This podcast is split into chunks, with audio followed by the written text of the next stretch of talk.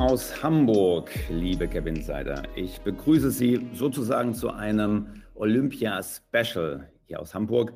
Ähm, warum? Gerade sind, als wir diese Podcast-Folge aufnehmen, die Olympischen Spiele in Japan gestartet und damit die Jagd nach Edelmetall eröffnet. Für uns ein guter Grund, um sich die Edelmetalle auch aus Investorensicht noch einmal genauer anzuschauen, verbunden mit Rohstoffen allgemein und auch ein wenig seltene Erden. Ich freue mich dafür, einen echten Experten für das Thema gewinnen zu können. Mit im Call ist Joachim Berlenbach, promovierter Geologe und absoluter Experte für Bergbau und Exploration. Ich glaube, es gibt keinen Land, kein Bergbauland, kein Kontinent, wo er nicht tief unter der Erde zugange war. Gehört Japan auch dazu, Joachim? Guten Morgen, Markus. Ähm, nein, Japan war ich selbst noch nicht. Wir schauen uns aber die japanischen Firmen an. Es gibt dort eine vor allen Dingen, die momentan relativ viel äh, genannt wird. Sie heißt sogar Japan Gold, Japan Gold. Aber die ist von unseren Bewertungen her aktuell aktuell noch nicht so interessant. Hier warten wir auch noch auf Exploationsresultate. Aber ansonsten waren wir natürlich in Asien, Australien, Südamerika. Äh, ich selbst habe ja 20 Jahre auch in Afrika dann äh, gelebt und äh, bin dort wirklich West, Süd und Ostafrika gewesen und kenne mich so ein bisschen aus de, im Bergbau und in der Exploration. Das kann man so sagen. Jetzt die Olympischen Spiele. Interessierst du dich dafür? Wirst du die Wettkämpfe verfolgen?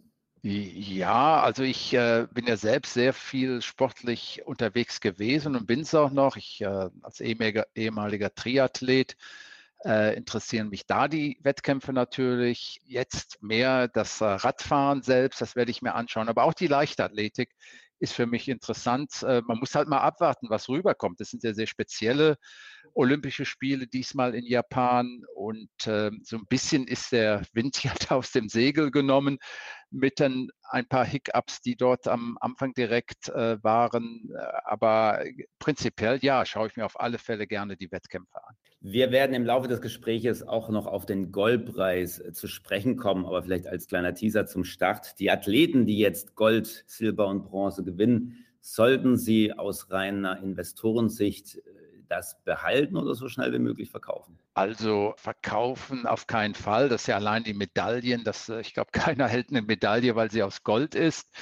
Aber wenn man sich den Wert des Goldes anschaut, dann denke ich, dass es hier noch eine ganze Menge Upside gibt. Äh, wir sehen natürlich Gold vor allen Dingen als äh, bedingt durch die Relation oder wir schauen uns an die Korrelation mit der Inflation. Wir schauen uns das an mit den Zinssätzen, die ja auf einem ultrativen oder sogar negativen Niveau sind auf globaler Basis. Äh, wir hatten natürlich jetzt über die letzten eins, zwei Quartale hatten wir so ein bisschen einen äh, flachen oder sogar nach unten sich bewegenden Goldpreis. Und das hängt vor allen Dingen damit zusammen, dass wir doch eine sehr starke Korrelation beim Gold und den Rohstoffen insgesamt zum US-Dollar haben. Und äh, die Stimmung gegen den US-Dollar, die ist zum zur Zeit natürlich sehr, sehr optimistisch. Und äh, hier kam vor allen Dingen die, der Kommentar der, der FED, äh, der US-FED, den muss man, äh, darf man hier nicht ignorieren, die gesagt hat, dass die Inflation nur temporär ist und äh, dass die FED zwei Zinssätze bis Ende 2022 nochmal durchsetzen will, also Zinssätze, dass die Zinsen nach oben gehen. Und das ist ja immer negativ für den Goldpreis. Hohe Zinsen heißt, dass die äh, dass es alternative Assetklassen gibt, die interessanter sind als Gold, das natürlich keine Zinsen abwirft. Und das hat doch so ein bisschen äh, negativ auf den Goldpreis gewirkt. Aber hier muss man, glaube ich, erstmal abwarten. Sind wir wirklich in einem Szenario, wo die Inflation wirklich nur temporär nach oben geht und dass sie dann wieder runtergeht? Oder kommen wir wirklich in eine Phase rein, wo die Inflation nach oben geht? Und hier ist die Einstiegsmöglichkeit, glaube ich, und hier wird es interessant für Investoren, die sich Gold anschauen. Meines Erachtens kommen wir in einen Bereich rein, in eine Zeit rein, wo die Inflation doch sehr, sehr stark nach oben gehen wird. Und ja. das soll gut für Gold sein. Und von daher würde ich sagen, Investoren sollten auf alle Fälle Gold oder Goldaktien auf dem Radar schon behalten. Da kommen wir später nochmal zurück. Jetzt aber zu einem Rohstoff, der nicht wie die meisten Rohstoffe, mit denen du dich beschäftigst bei der Earth Resource Investment Group, nicht tief unter der Erde. Nein, ähm, in der ersten Jahreshälfte war ein Rohstoff in aller Munde, der ganz allein aus dem Boden sprießt. Und auch der Preis für den Rohstoff schnellte in ungeahnte Höhen die letzten Monate. Die Rede ist natürlich vom Holzpreis. Panik machte sich im Baumarkt breit. Das habe ich selbst erlebt, als ich ein paar Bretter äh, mir dafür ein Regal zusammensuchen wollte. Millionen von Hobbyheimwerkern fragen sich, wird eben dieses Holzregal nun dauerhaft zum Luxusartikel. Inzwischen ist der Spuk ja schon wieder ziemlich vorbei. Der Preis, hatte ich heute Morgen nochmal gesehen, ist ja fast wieder auf Normalniveau. Da frage ich den Rohstoffexperten, wenn Holz jetzt nicht zur kompletten Expertise sicherlich gehört, äh, was war da eigentlich los? Also ich habe es ja auch selbst mitgekriegt. Wir waren auch am äh, Umbau betreiben bei uns zu mhm. Hause und auch hier gab es zum Teil riesige Lieferengpässe beim Holz. Äh, die, die Böden, die wir einbauen wollten, die waren gar nicht erhaltbar. Und äh, natürlich ist Holz ein Rohstoff wie andere Rohstoffe auch, wie die Metalle auch. Und Rohstoffe generell werden ja getrieben durch Angebot und Nachfrage oder die Rohstoffpreise. Also wenn das äh, Angebot höher ist als die Preise, Entschuldigung, wenn das Angebot höher ist als die Nachfrage, dann äh, gehen die Preise nach unten und andersrum. Und wir haben natürlich die, durch die Pandemie, die wir hatten, durch die Covid-19-Pandemie, wo sehr viele Leute äh, zu Hause eingesperrt waren, wenn ich das so sagen darf, die haben sich dann hingesetzt, haben vielleicht hinten ein Holzhäuschen gebaut, ein Gartenhäuschen oder haben Renovationen durchgenommen oder haben das Gebälk oben im Dach erneuert. Und plötzlich kam es zu einem starken Anstieg beim, beim Holz, denke ich, äh, beim Holzpreis. Und das hat sich bemerkbar gemacht. Ich glaube, Sägewerke kamen gar nicht so schnell mit, wie die Nachfrage hier gestiegen ist. Aber wie du richtig beobachtest, das ist ja auch schon wieder zurückgegangen und die Nachfrage ist auch wieder ein bisschen zurückgegangen. Wir sind ein bisschen in einem äh, Sommerloch drinnen hier momentan. Aber das, ich denke, ohne jetzt ein Spezialist bei Holz zu sein, äh, ist das ein, ein, ein Thema, das sehr schön betont, wie äh, Rohstoffe funktionieren, Angebot und Nachfrage. Und vielleicht darf ich auf eine spezielle Holzart hier nochmal zurückkommen, nämlich das Balsaholz, das ja in Südamerika abgebaut wird, das immer noch in einem riesigen Engpass ist. Und Balsaholz wird vor allen Dingen für die Flügel, für die äh, Propeller von Windturbinen gebraucht. Ja, das äh, weiß nicht, ob das jeder weiß. Also das, der, der Kern von Windturbinen in den Flügeln, das ist, da wird aus Balsaholz hergestellt. Und hier gibt es einen riesigen Engpass. Der bleibt auch noch, den sehen wir auch aktuell noch. Äh, das Balsaholz in Südamerika, Brasilien, Mexiko und so weiter kann gar nicht so schnell nachwachsen, wie es momentan kommt. Und äh, hier macht sich eigentlich schon bemerkbar, dass es bei der Einführung der erneuerbaren Energien bei den Rohstoffen in der Zukunft zu riesigen Engpässen kommen kann. Und äh, da ist vielleicht eine ganz schöne Überleitung dann auch zu den anderen Rohstoffen, zu den metallischen Rohstoffen und den natürlichen Rohstoffen, die wir äh, uns anschauen, äh, gegeben. Ja, in der Tat, äh, liebe Cap Insider, wir haben mit Joachim ja schon mal einen Podcast aufgenommen und da ging es genau um das Thema, also das Paradox im Prinzip, dass die nachhaltige, die Energierevolution nicht ohne seltene Erden und ähnliches gehen wird, die man eben doch dann auch irgendwie aus der Erde herausbringen muss. Vielleicht ganz kurz nochmal eine Zusammenfassung zu diesem Thema und dann würde ich auch verweisen auf den anderen Podcast, wo wir das in Gänze beleuchtet haben, Joachim.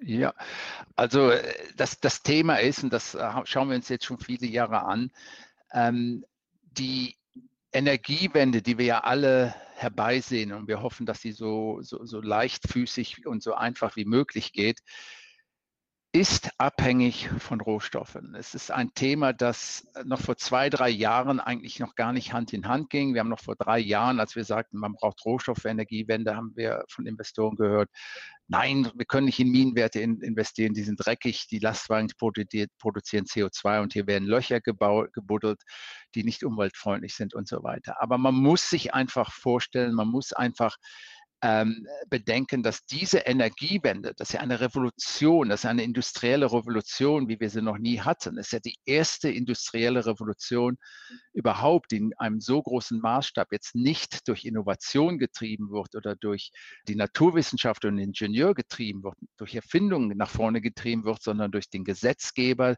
durch Interessengruppen, die sagen, die berechtigterweise sagen, wir müssen raus, wir müssen aus den fossilen Rohstoffen raus und die jetzt Ziele setzen, dass wir ähm, abhängig vom Land, es gibt unterschiedliche Ziele hier, bestimmte CO2-Emissionen erfüllen müssen. Jetzt muss die, die, die, die Naturwissenschaft, die Ingenieurwissenschaften müssen folgen, müssen diese Erfindungen machen, müssen das Kupfer, das Kobalt, das Nickel aus dem Boden äh, äh buddeln, müssen die Effizienz der Windturbinen, der Solarzellen erhöhen und weitermachen. Das heißt also, hier ist im Prinzip ist das eine ganz andere Dynamik, als wir es in der Vergangenheit bei industriellen Revolutionen gehabt haben.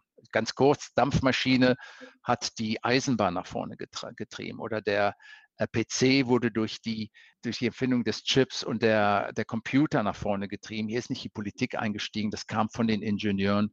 Selbst und wurde dann, hat sich dann entwickelt. Aber wir sehen hier, wenn man das nach vorne rechnet, und das ist das, was für uns interessant ist, wir sehen hier in den nächsten Jahren einen riesigen Anstieg an äh, äh, an dem Bedarf von Rohstoffen. Man muss sich einfach vorstellen, also eine Windturbine, die läuft nicht auf Luftkissen, sondern die läuft mit Kupferspulen. Und wir, man braucht für ein Megawatt Energieleistung braucht man, je nachdem, ob die Windturbine jetzt on- oder offshore ist, braucht man zwischen 5 und 15 Tonnen Kupfer. Ja, und äh, wenn wir jetzt wirklich raus wollen aus den fossilen Brennstoffen, wollen das mit alternativer Energie ersetzen, dann brauchen wir wesentlich mehr von den Metallen. Das ist das, womit wir uns beschäftigen. Ein anderes, Entschuldigung, ein, ein Metall noch Silber. Wir brauchen halt für, für einen Quadratkilometer Silberpanels, Solarzellen brauchen wir elf Tonnen Silber. Und hier wird zum Beispiel, du hast am Anfang hast du das, äh, den Einstieg mit den Edelmetallen gebracht. Silber ist ja auch ein Edelmetall, war bis jetzt eigentlich immer mehr so der kleine Bruder vom Gold. Und jetzt plötzlich wird Silber ein Industriemetall aufgrund der besten von allen Metallen, besten Leitfähigkeit von allen Metallen, kriegt Silber zum Beispiel jetzt eine ganz andere Bedeutung. Und das ist das, was wir uns im Detail anschauen. Als die langfristigen Aussichten gerade auch für eine nachhaltigere Energierevolution sind durchaus rosig, auch für Rohstoffinvestoren. Wenn ich mir jetzt aber im Cap Insight Peer Group Vergleich so die letzten Monate angucke, und da ist eigentlich fast egal, welchen Rohstofffonds man sich da vornimmt, da ging es doch deutlich bergab. Äh, ein Blick mhm. in die Historie, also wenn man sich nicht nur dieses Jahr anguckt, sondern auch die vergangenen Jahre, scheint es doch öfter der Fall zu sein, gerade in den Sommermonaten und den ersten Sommermonaten. Meine Frage, machen Rohstoffe auch Sommerferien? Auf, auf alle Fälle. Ich habe ja am Anfang schon gesagt, wir haben ein Sommerloch momentan. Mhm. Äh, Investoren äh, haben sich ein bisschen vom Markt zurückgezogen. Aber das ist nicht das Einzige. Ich glaube, wir sehen wirklich, wie wir es auch in der Vergangenheit haben. Wir sehen kurzfristige Entwicklungen, die die Marktbeobachter und die die Investoren beeinflussen. Und das ist zum Beispiel der US-Dollar. Diese mhm. äh, äh, schon genannte Ankündigung, dass die Zinsen in den USA hochgehen könnten, das hat dem US-Dollar einen Aufschwung ge geschafft. Die Rohstoffe werden in US-Dollar nominiert, werden in US-Dollar bezahlt. Ob das Öl ist, ob das Kupfer ist oder ob das Gold ist, das spielt keine Rolle. Das ist noch die Hauptwährung. Und das hat sofort dann einen negativen Effekt, denn dadurch, durch einen starken Dollar, wird dann natürlich die, äh, der Rohstoff in der jeweiligen Währung, wo der gekauft wird, äh, vor allen Dingen auch bei den Schwellenländern, plötzlich wahnsinnig teuer. Schauen Sie sich, schau dir an äh, Indien mit dem Goldpreis. Äh, mhm. so, sobald der, der US-Dollar stark, stark ist, die Rupie ist äh, schwach, dann wird der, äh, geht die Nachfrage beim Gold zum Beispiel in Indien nach unten. Also es gibt sehr schöne Korrelationen, die kann man sich anschauen. Das sind kurzfristige Entwicklungen, glaube ich. Und ich sage immer, dass diese kurzfristigen Entwicklungen praktisch über die langfristige Entwicklung übergelagert sind.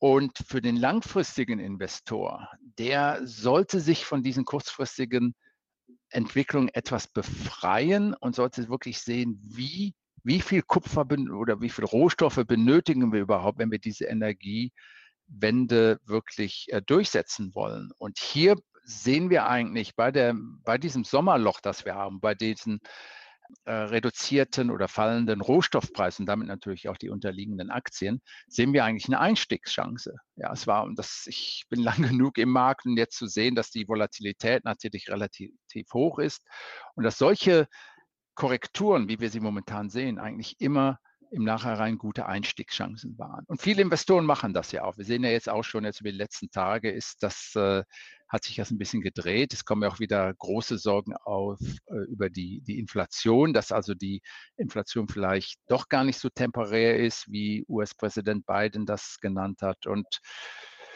ich glaube, der Investor, der sich äh, jetzt ein bisschen mehr damit beschäftigt, der und das größere Bild sieht, das längerfristige Bild sieht, sollte sich auch dann wieder auf die Rohstoffe fokussieren. Du hast jetzt schon einige genannt. Wir haben über Gold, Silber, Kupfer gesprochen. Gibt es denn bei den Rohstoffen und Metallen auch so eine Art Hidden Champion, der noch nicht so richtig im Fokus ist, aber den sich unsere Hörer mal genau anschauen sollten? Ganz ehrlich, ich glaube, es ist Uran. Es ist äh, die, die, die Kernenergie, die ja in, vor allen Dingen in Deutschland durch die auch bedingt durch den Ausstieg aus der oder den vorgeschlagenen Ausstieg aus der Kernenergie äh, nicht sehr populär ist. Auf globaler Seite wird Kernenergie eine der ganz, ganz wichtigen Träger der Energiewende werden. Die Kernenergie ist praktisch CO2-frei, emissionsfrei. Und ähm, egal, ob du jetzt nach Indien gehst, nach China, ob du nach England oder nach Frankreich gehst, hier sehen wir überall den Ausbau der Kernenergie. Und dafür braucht es Uran. Wir sehen momentan den Uranpreis noch um die 30 Dollar noch relativ niedrig. Aber wenn diese Kernkraftwerke, die momentan auf globaler Basis geplant sind, wenn die gebaut werden, sehen wir einen Engpass beim Uran kommen. Das schauen wir uns auch äh, detailliert an. Wir haben also sehr viel Arbeit auch mit Uranexplorern, Uranfirmen gemacht man muss ja auch betonen, dass äh, die, die, die Gefahr eines Tsunamis, wie, wie Fukushima das war, die ist halt in, in, in Deutschland nicht da. Ich bin Geologe, ich, ich, ich äh, kann das sehr äh, gut sehen, dass wir einfach keine Tsunamis, äh, die bedingt sind durch die, die äh, Verwerfungen in den ozeanischen Becken. Das ist ein riesiger Graben vor Japan, ein kommt durch Plattentektonik. Das kann in Deutschland nicht passieren. Man will natürlich in Deutschland auch keinen Kernkraft in Oberrheingraben bauen, der, der, der seismisch aktiv ist. Aber ich denke, auf, auf der politischen Ebene wird die Kernkraft eine ganz, ganz große Rolle spielen. Und hier ist vielleicht das Beispiel der CO2-Emissionen. Vielleicht gehen wir da so ein bisschen rein. Wenn man sich anschaut, wie Frankreich und Deutschland, wenn man sich hier die CO2-Emissionen in Tonnen pro Kopf der Bevölkerung anschaut, dann ist ja Deutschland eines der Industrieländer mit, dem, mit den höchsten Emissionen. Das kommt natürlich dadurch, durch die Abhängigkeit hauptsächlich von, äh, von den fossilen Brennstoffen, Kohle, Brennstoffe, das wird ja mehr Kohle jetzt verbraucht werden müssen, bedingt durch den Ausstieg aus der Kernenergie. Und Frankreich baut natürlich auf die Kernenergie und hat einen deutlich niedrigeren CO2-Ausstoß. in Deutschland ist ja fast 10 Tonnen CO2-Ausstoß pro Kopf der Bevölkerung pro Jahr. Die Schweiz zum Beispiel mit, äh, äh mit Hydroenergie, Wasserenergie hat die Hälfte des CO2-Ausstoßes von Deutschland. Dann hat Deutschland nicht die, die Berge und die Schluchten und die Dämme, das geht geografisch nicht. Aber Frankreich ist dazwischen, zwischen Schweiz und Deutschland zum Beispiel. Und das ist etwas, wenn man das auf globaler Basis sieht, dann äh, ist vielleicht äh, Kernenergie eine Technik und damit Uran als Rohstoff vielleicht ein, du hast nach Hidden äh, Gems, nach versteckten Diamanten gefragt, ist vielleicht Uran einer, einer davon?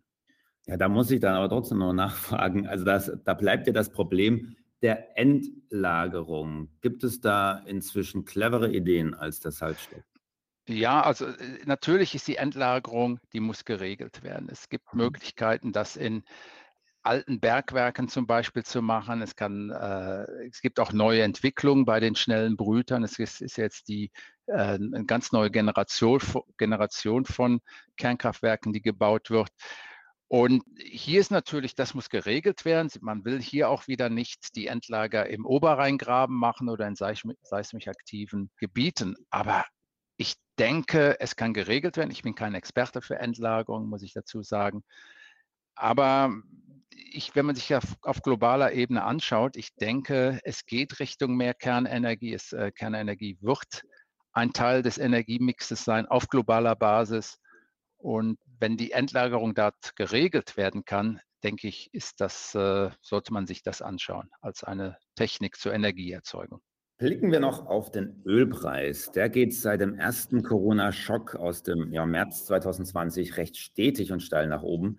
Was sind hier die Treiber? Ja, es ist natürlich die fallende Nachfrage zu Covid äh, bei Covid-19. Das war ja im, im, März 2020 war der äh, war Öl der Marke WTI, Western Texas Intermediary, war plötzlich negativ und das hing damit zusammen, dass die Lagerbestände, die, La die Lager in äh, Nordamerika voll waren. Die konnten also praktisch das Öl gar nicht mehr verkaufen durch die fallende Nachfrage. Das hat sich geändert und schrittweise ist jetzt wirklich Quartal für Quartal ist die Ölnachfrage nach oben gegangen, ist gestiegen. Und jetzt ein ganz wichtiger Punkt ist letzte Woche ist die Entscheidung von OPEC Plus Mhm. gewesen, dass sie sich endlich geeinigt haben, was sie denn jetzt mit ihrer Ölförderung machen wollen. Des, äh, der Entscheid war so, dass sie also monatlich die Ölproduktion pro Tag, also die tägliche Ölproduktion um 400.000 Fass Öl, Öl äh, hochschicken, hoch nach oben gehen. Gleichzeitig aber auch steigt die Ölnachfrage weiter. Äh, die äh, International Energy Agency geht davon aus, dass die Ölnachfrage bis zum Ende des Jahres um 1,5 Millionen Fass am Tag nochmal steigen wird.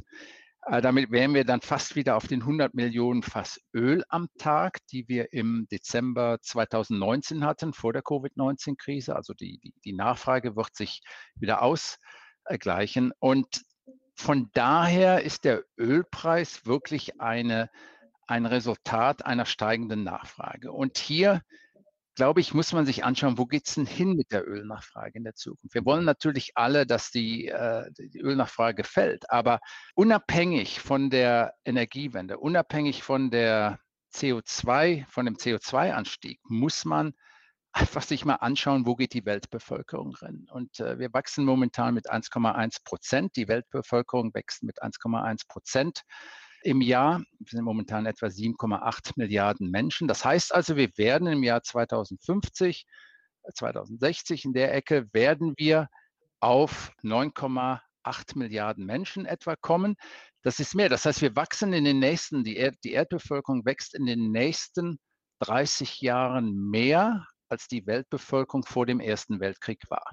Und das muss man sich einfach mal überlegen, was das bedeutet. Es bedeutet, es sind fast zwei Milliarden Menschen oder zwei Milliarden Menschen, die mehr Energie haben wollen. Die wollen natürlich auch ihr Feuer kochen. Die wollen Autos fahren, die wollen äh, Klimaanlagen benutzen. Das heißt, die Energienachfrage wird weiter steigen bei der aktuellen Anstieg der Weltbevölkerung. Und das bedeutet auch, mehr Öl. Die Ölnachfrage meiner Meinung nach wird erstmal steigen in den nächsten Jahren, bevor sie fallen kann. Und das ist unabhängig von den Fortschritten, die wir bei der Einführung von den alternativen Energien machen oder Renewable Energies machen, sondern es ist einfach ein Anstieg der globalen Energienachfrage. Und dazu kommt, und das ist eine, eine Analyse, die, wo wir sehr viel Zeit verbringen, ist, dass der Anstieg im Bruttoinlandsprodukt der Schwellenländer, dass der einen ganz entscheidenden Einfluss auch hat auf die Rohstoffnachfrage. Nicht nur Öl, auch das betrifft auch Kupfer, Eisenerz und so weiter. Das heißt, wenn, wenn China von, von, sagen wir mal, von 6.000 Dollar pro Kopf der Bevölkerung, BIP, äh, Bruttoinlandsprodukt, äh, auf äh, 15.000 Dollar pro Kopf der Bevölkerung steigen will, und das kann man denen ja nicht über, übernehmen, Amerika, Europa, Deutschland und so weiter sind ja auch da, dann bedeutet das ein Anstieg in der, äh, im Rohstoffbedarf. So. Und ich kann mich noch sehr gut erinnern, als ich äh, mir 2006 zum ersten Mal die Statistiken anschauten. Wir bauten damals unseren, unseren Fonds auf. Und damals lag das Bruttoinlandsprodukt in, äh, in, pro Kopf der Bevölkerung China bei etwa 5000 Dollar pro Kopf der Bevölkerung. So. Die, die Nachfrage, Ölnachfrage war etwa ein Fass Öl pro Kopf der Bevölkerung.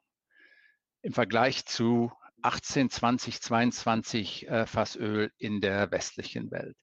Mittlerweile ist China gestiegen, verbraucht jetzt zwei Fass Öl pro Kopf der Bevölkerung.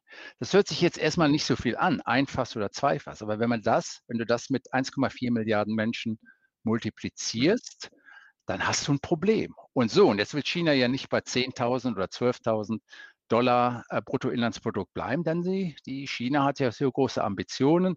Das bedeutet mehr Transport, mehr äh, Energieverbrauch, die Klimaanlagen, die laufen und so weiter. Das heißt, hier ist eine Entwicklung und das müssen sich einfach Verfechter der, der, der, der Energiewende auch mit überlegen. Wir sind einfach zu viele Menschen momentan auf der Welt. Es ist, und die Zahl ist weiter steigend und das wird einen Effekt auf die Ölnachfrage haben. Und ich hoffe, es gibt übrigens eine, das ist, äh, ich hoffe, dass es, wenn, wenn man sich eine, ja, ist es eine Science-Fiction-Technologie oder eine Technologie ausdenken könnte, die wirklich nicht zu weit weg ist, aber die wirklich eine Änderung machen könnte, dann ist es die Kernfusion. Ja, also wenn, mhm. die, wenn das wirklich klappt, aber das hören wir jetzt, seit ich, ich weiß, als ich in der Schule war, da hieß es, schon, ähm, es dauert noch 30 Jahre, dann klappt die Kernfusion. Ja, toll, 30 Jahre später ist, ist gar nichts ist da passiert. Wir haben immer noch keine Kernfusion.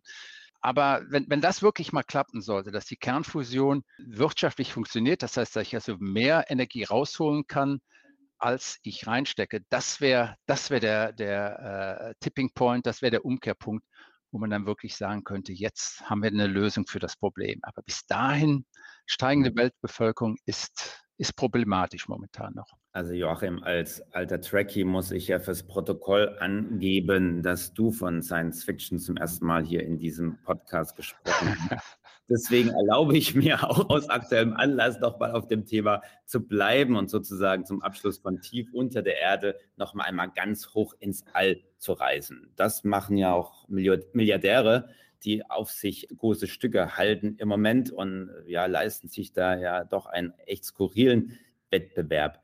Wie sehen denn die tatsächlichen Effekte der wahrscheinlich an Bedeutung gewinnenden privaten Raumfahrt aus auf die Metallindustrie, auf die Rohstoffindustrie? Welche Metalle braucht man für die Eroberung? des Weltraums? Ich, ich, bin ja jetzt auch kein äh, Raketeningenieur und ich habe bis jetzt auch noch keine äh, Raumschiffe gebaut. Aber es sind natürlich, was reinkommt in die ganze Elektronik, sind die gängigen Rohstoffe, Kupfer, Silber, Gold. Ich habe gesehen, diese, diese, ich, wenn man das ein bisschen weiterdenkt, die Reflektoren für die Sonnensegel dort, das ist, ist aus Gold, äh, sind die oft Goldfolien gemacht. Aber ganz wichtig ist natürlich der Treibstoff. Ich muss, ich, ich muss die Dinger ja nach oben kriegen. Das, Raketentreibstoff ist vor allen Dingen Wasserstoff, soweit ich das weiß. Und bitte alle äh, Maschinenbauingenieure, die nehmen das bitte, was ich jetzt sage, mit einer Prise Salz. Ich bin, ich bin ja auch nicht vom Fach. Aber die sind natürlich auch sehr energiereich. Und wir, oder die benötigen sehr viel Energie, diese Raumschiffe dort. Und wichtig ist hier natürlich die, die Energiedichte auch, die wir haben. Wasserstoff ist relativ leicht, hat aber einen, einen sehr hohen, kann einen sehr großen Impuls auch geben. Den benötige, benötige ich ja, um die Rakete nach oben da zu treiben. Und das bedeutet, bedeutet wieder noch mehr Brennstoffe. Ja, das und gibt auch äh, Raketen, die mit Kerosin dann laufen, das ist auf Öl basiert. Aber letztendlich die, die bedeutet das, und das ist ein ganz wichtiger Punkt wieder, wir brauchen mehr Energie. Und wenn die Raumfahrt wirklich nach oben gehen soll und Mainstream werden soll, heißt das nochmal, da ist eine neue Quelle von Energieverbrauch, die da kommen wird. Und ja, es passt eigentlich in das Bild rein, dass wir mehr Energie benötigen werden in Zukunft und nicht weniger. Dann lass uns doch den Spieß umdrehen. Wir können doch auch ins All um da den einen oder anderen Asteroiden anzuknapsen. Wie realistisch ist oh. als, als Rohstofflieferant? Ja, das ist, dann sind wir wirklich im Science-Fiction-Bereich jetzt da. Das, äh, das könnte ich mir gut in einem Trekkie-Film auch vorstellen, dass da irgendein Astro Asteroid abgebaut wird.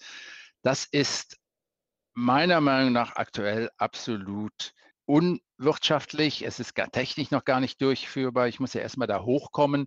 Äh, riesiger Energieaufwand wieder, um das, um so ein Raumschiff auf so ein Asteroid, Asteroid landen zu lassen. Und wenn ich jetzt, sagen wir mal, 1000 Tonnen Nickelerz da mitbringen könnte. So, was macht das? Es ist auf dem, äh, wenn ich Economies auf äh, Scale mir anschaue, dann ist das äh, wirklich nur ein Tropfen auf den heißen Stein groß, in großen Mengen jetzt einen der Asteroidengürtel in der, äh, im Planetensystem bei uns abzubauen, wird ein ganz, ganz neuen Ansatz an, an ja, technischem Input bedeuten. Das müssten riesige Mengen an Raumschiffen, an Transportern gebaut werden. Und wenn man bedenkt, dass die Energiewende und die, die, die Klimaproblematik, die wir momentan haben, das sind ja kurzfristige Probleme. Ich, ich weiß nicht, was in 100 Jahren ist oder in 200 Jahren. Vielleicht sind wir dann soweit. Aktuell, sagen wir mal über die nächsten zwei, drei äh, äh Jahrzehnte, vier Jahrzehnte, ist das Science Fiction und passt super in einen, äh, in Star Trek-Film rein, denke ich. Aber ich glaube, da sollte kein Investor sich momentan mit äh, befassen. Für die Deckung des steigenden Energie- und Rohstoffbedarfs werden wir wohl weiter unter die Erde müssen, sagt Joachim Bernbach von Earth Resource Investment Group. Joachim, vielen Dank für die echt breite Tour durch die Rohstoffe und Metalle unseres Planeten. Ich danke dir für das Gespräch und viel Spaß bei Olympia hier und da. Danke auch. Danke an alle Zuhörer.